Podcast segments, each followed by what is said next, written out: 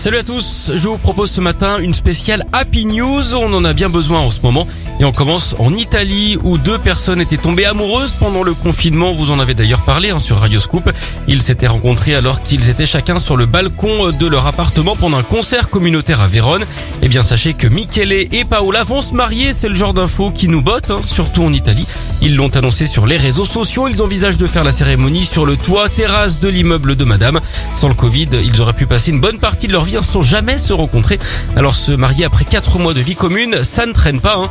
D'ailleurs, connaissez-vous le chanteur préféré des personnes pressées qui pourrait être d'ailleurs invité à ce mariage? Michel Dépêche. On enchaîne au Royaume-Uni où un papa a parcouru plus de 320 km sur le vélo de sa fille de 8 ans, le tout pour la bonne cause.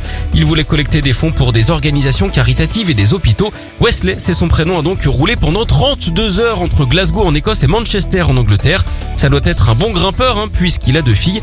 Alors au départ, il voulait faire 2000 km jusqu'en Russie, mais l'épidémie l'a freiné dans ses projets. Au final, il a quand même récolté 4350 euros. Il va donc pouvoir faire une fleur à la bonne cause grâce à ses pédales.